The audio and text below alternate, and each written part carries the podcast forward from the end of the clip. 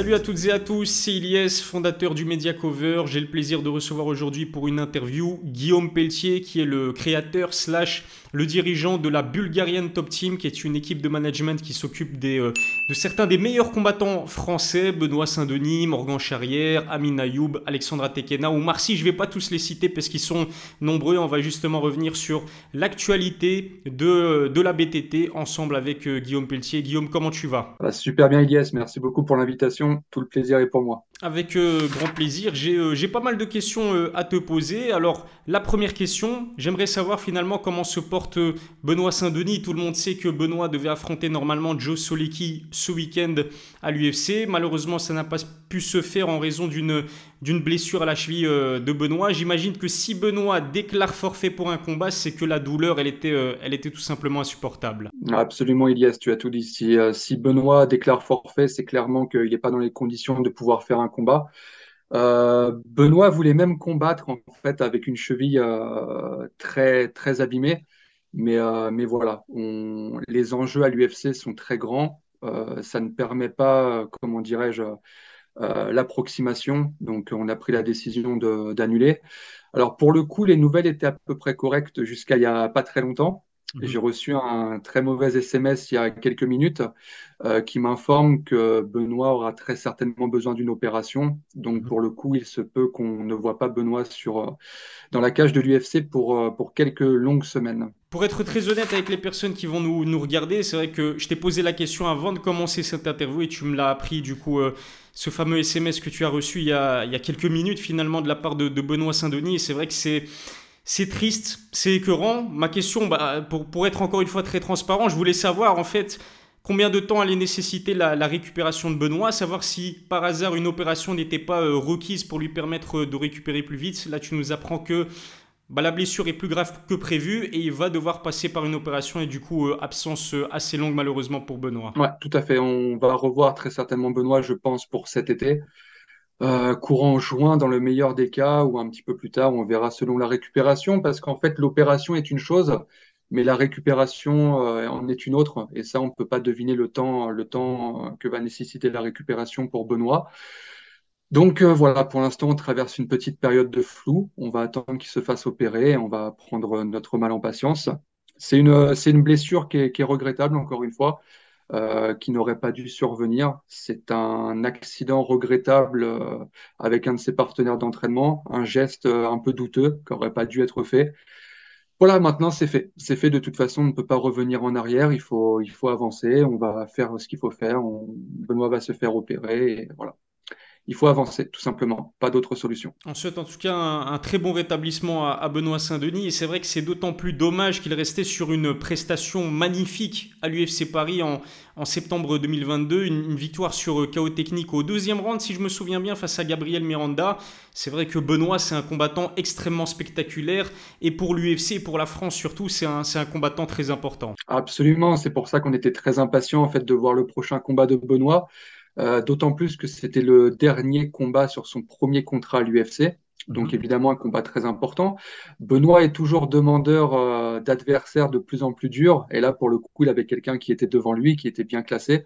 Donc c'était une belle petite marche euh, à gravir. Euh, voilà, ce sera pour la prochaine fois. Euh, ce combat-ci est annulé. voilà, encore une fois, on va faire ce qu'il y a à faire et on prendra la prochaine opportunité. Alors malheureusement, cette blessure et cette opération, elle va en quelque sorte rabattre les cartes. Je sais que Benoît, au moment où il a euh, déclaré sa blessure, il a proposé à Joe Solecki qu'il devait initialement affronter de, bah, de reprogrammer ce combat. Malheureusement, on a appris aujourd'hui, selon Marcel Dorf, qui est un journaliste assez crédible en ce qui concerne les nouvelles de l'UFC, que Joe Solecki a trouvé un nouvel adversaire ce sera pas ce week-end, mais ce sera le, week-end prochain. Bref, ce que je voulais savoir, c'est pourquoi est-ce que Joe Solecki était un adversaire si intéressant pour vous? Et encore une fois, c'est vrai que cette opération et, cette blessure, elle rabat les cartes, mais dans le meilleur des mondes, Benoît se remet assez vite de cette opération et de cette blessure. Face à qui tu, aimerais le voir euh, lors de son retour à l'UFC bah Alors, pourquoi ce combat était intéressant pour nous? Le problème est que si tu veux, quand on annule un combat comme celui-ci, euh, on ne sait pas ce qui va être reproposé derrière. On peut tomber sur un adversaire qui euh, potentiellement a des qualités qui correspondent euh, beaucoup moins au style de Benoît. Tu vois, là, on savait que Joe Solecki, c'était quelqu'un qui était parfait pour le style de Benoît. Euh, comme je te l'ai dit, très bien classé. Il avait tapé des, adversaires solides. Donc voilà, tous les voyants étaient au vert pour, pour faire une belle prestation et surtout pour être vraiment remarqué par l'UFC. Donc voilà, comme on dit, on, on sait ce qu'on perd, on ne sait pas ce qu'on retrouve.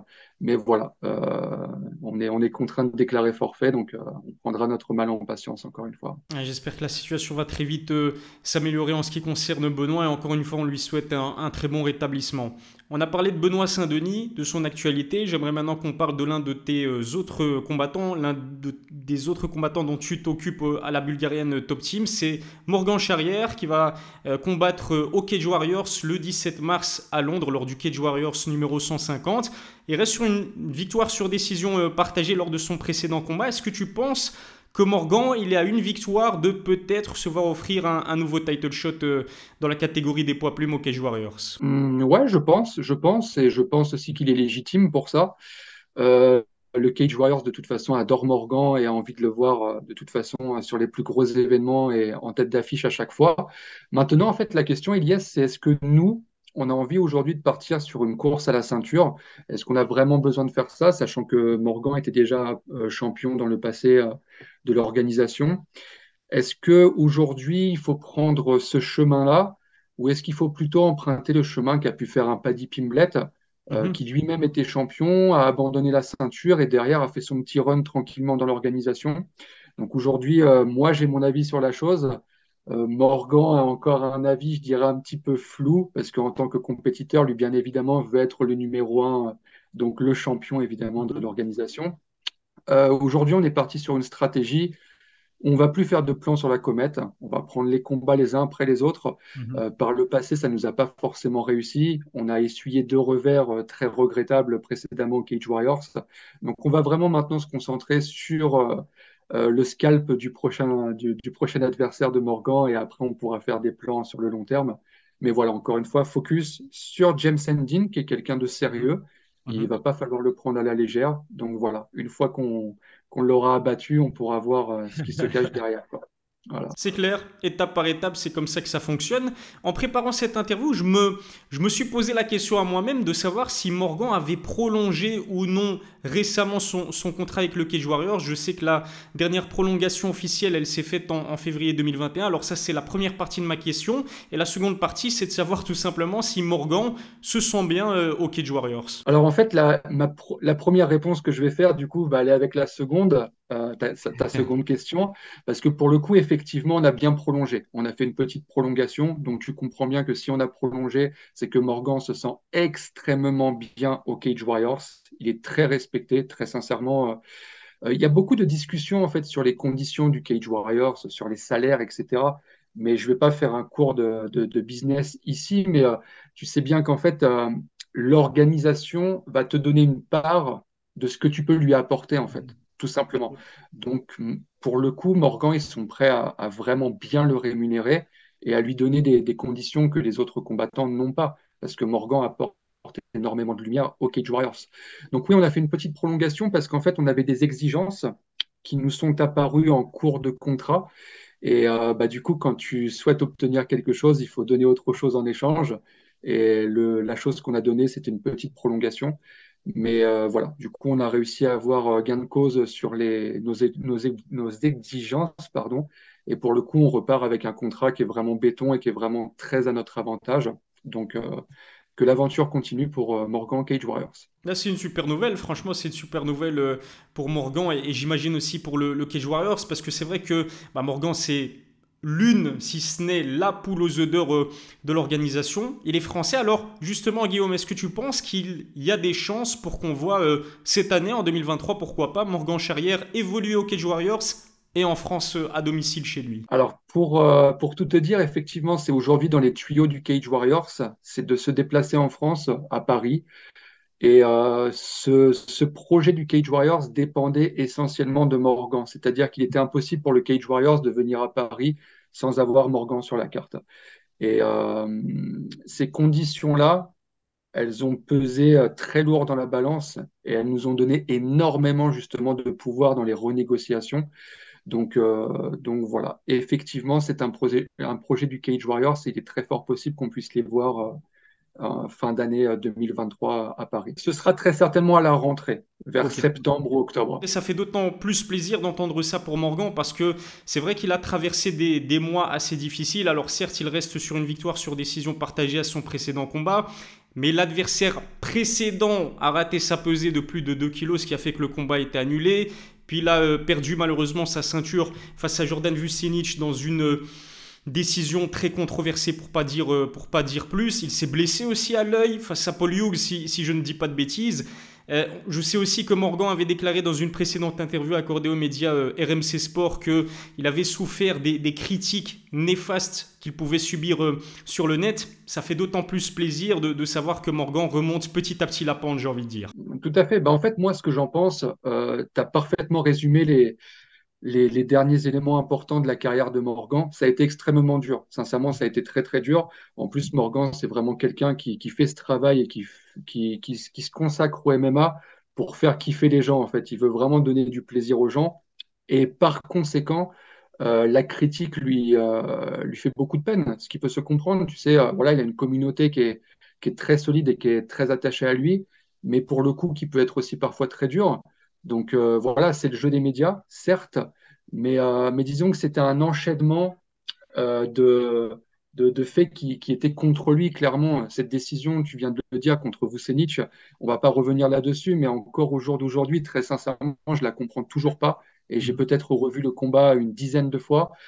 Derrière, on a un combat contre Paul Hughes qui, selon moi, commence extrêmement bien. Mhm. Et bim, un coup qui, qui, change tout. Alors bon, certes, c'est du MMA, il n'y a pas de problème, ça arrive souvent, mais c'est encore un élément contre nous.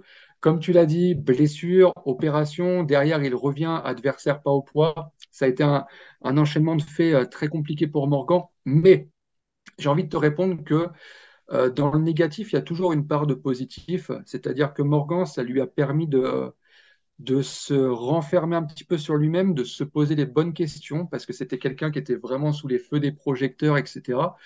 Et euh, ça lui a permis vraiment de se recentrer, euh, il a pris des décisions importantes dans sa carrière. Aujourd'hui, on sait qu'il s'entraîne à, plein temps avec Johnny Frachet au NR Fight. Euh, voilà, je trouve qu'il a, il a mûri en fait de, ces, euh, de ces mauvais éléments contre lui. Et, voilà, je, je vois que du bon pour le futur de la carrière de Morgan et en tout cas, on lui souhaite.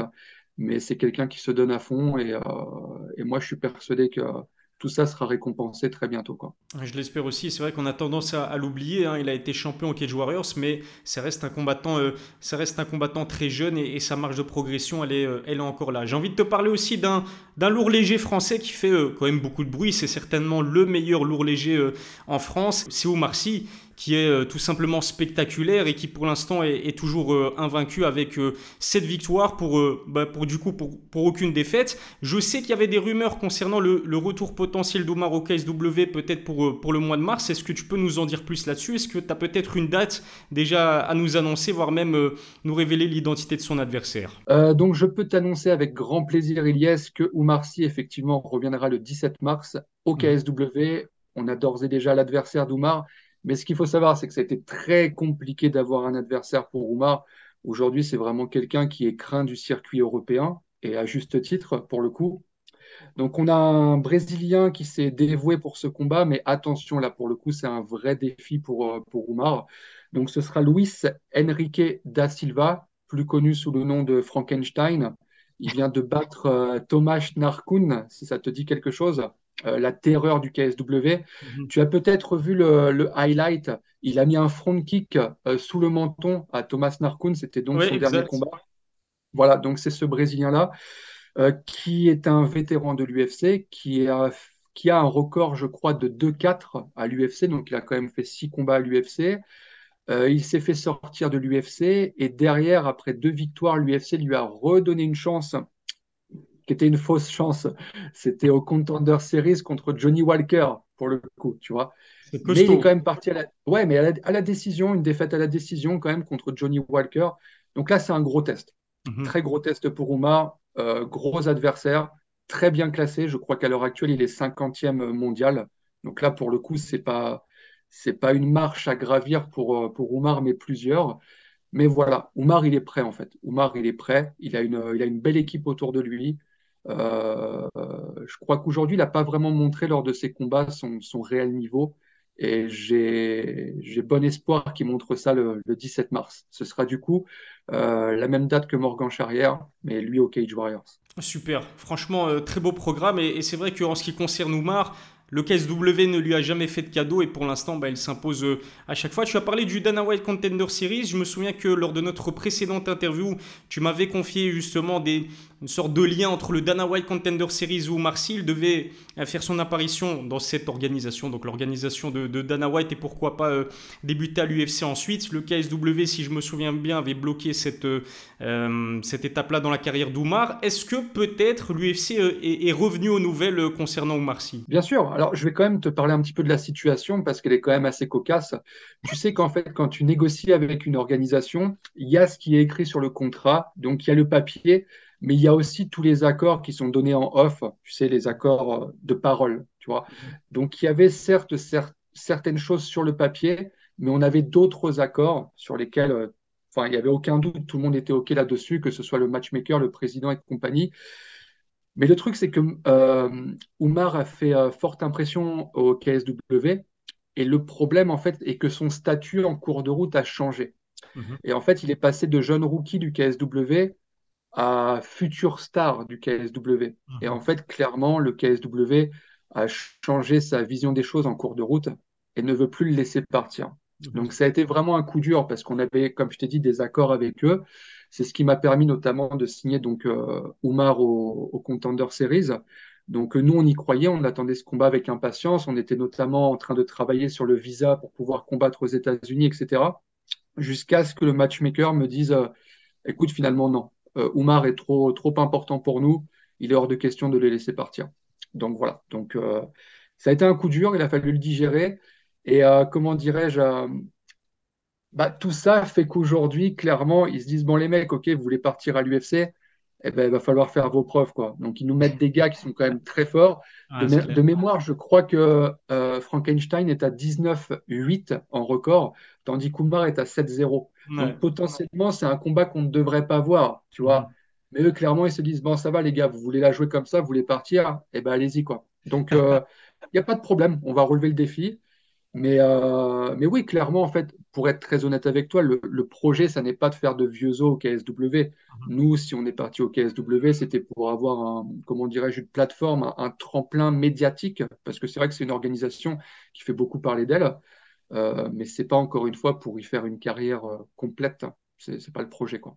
Le KSW, c'est vrai, une organisation assez, euh, assez ambitieuse. Hein. On l'a vu il, y a, il, y a, très peu de temps avec la signature notamment de, Ramzan Jembiev de la Hatch Academy, ce qui fait qu'aujourd'hui, le KSW peut se targuer d'avoir Saladin Parnas qui est français, qui est double champion dans l'organisation, Ramzan Jembiev qui est prometteur, et puis Oumar Sy en tant que lourd léger. J'en oublie certainement d'autres, des Français au KSW, mais c'est vrai que c'est une organisation quand même assez intéressante. Est-ce que peut-être, j'avais aussi entendu parler d'un potentiel KSW en France, est-ce que tu as eu des, nouvelles à ce niveau-là C'est en projet, effectivement. Et pour le coup, il reste encore deux combats à faire pour Oumar. Donc le prochain qui sera le 17 mars. Il est donc possible que le dernier euh, combat du contrat d'Oumar se fasse euh, en France et notamment à Paris. Voilà. Ce qui serait quand même magnifique pour nous de pouvoir avoir euh, Oumar, Ramzan et Saladin sur la même carte. J'ai envie de te parler maintenant de, combattants, de tes combattants qui sont signés dans une organisation française qui est euh, l'Ares Fighting, l'organisation numéro 1 euh, en France. Amin Ayoub et Alexandra Tekena, lors de leur précédent combat, se sont imposés, ont décroché la victoire. Malheureusement, lors du combat d'avant, ils se sont montrés, on va dire, trop justes pour se voir attribuer la ceinture de leur catégorie respective. Encore une autre question concernant un, potentiel title shot. Pour Alexandra Tekena et Amin Ayoub, est-ce que tu as eu des, nouvelles de la part de, de l'Ares? Alors pour le coup, j'en ai parlé aujourd'hui avec euh, Benjamin Sarfati, qui est le matchmaker euh, d'Ares. Et donc il est très fort possible qu'on retrouve euh, Amin Ayoub et Alexandra Tekena sur la carte du mois de juin. Voilà, pour les deux combattants. Malheureusement, j'aurais adoré t'en dire beaucoup plus, mais pour des raisons de confidentialité, je ne pourrais pas te donner le nom des adversaires.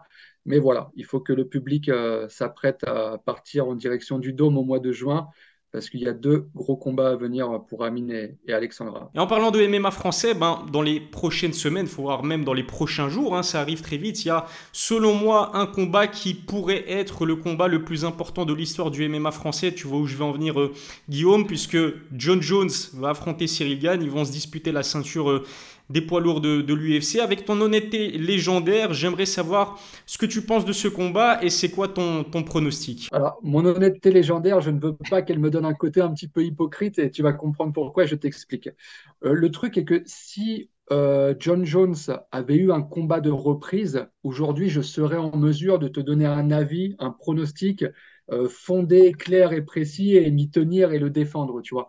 Le problème, c'est qu'aujourd'hui, pour moi, il y a beaucoup de doutes autour de John Jones euh, pour deux raisons. C'est la, longue période d'indisponibilité et la deuxième, c'est le fait qu'il monte en catégorie. Mhm. Et en fait, moi, la question, ce que je me pose, et tu me diras aussi d'ailleurs ton pronostic, toi, c'est euh, bah, en fait quel John Jones on va retrouver ce soir-là, en fait? Tu vois, c'est vraiment ça, en fait, pour moi, toute la question. En fait, tout dépend de ça. Si vraiment on a le GOT de l'époque, j'ai envie de te dire John Jones, tu vois. Mhm. Mais euh, je veux savoir ce qu'il est capable de faire dans cette KT. Est-ce qu'il a vraiment la puissance qui va avec?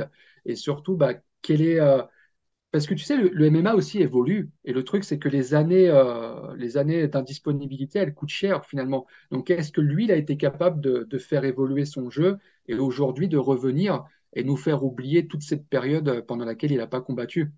Donc mhm. pour le coup, euh, tu parlais d'honnêteté légendaire, mais malheureusement, je vais avoir du mal à me, positionner pour les raisons que je viens de te citer, quoi, tu vois. Ouais, c'est assez juste. Et en fait, je trouve que c'est euh, pour cette raison que ce John Jones Cyril Gann, euh, ça reste un combat très intéressant parce qu'il y a plusieurs interrogations concernant John Jones, notamment, comme tu l'as dit, bah, ce sera sa première dans une catégorie des poids lourds à 120 kg max à la pesée, alors que généralement il évolue à 93 kg max. John Jones le disait lui-même, c'est finalement pas une montée d'une catégorie, mais presque de deux catégories. En face de lui, il y a Cyril Gann qui est un poids lourd, mais qui bouge comme un poids moyen.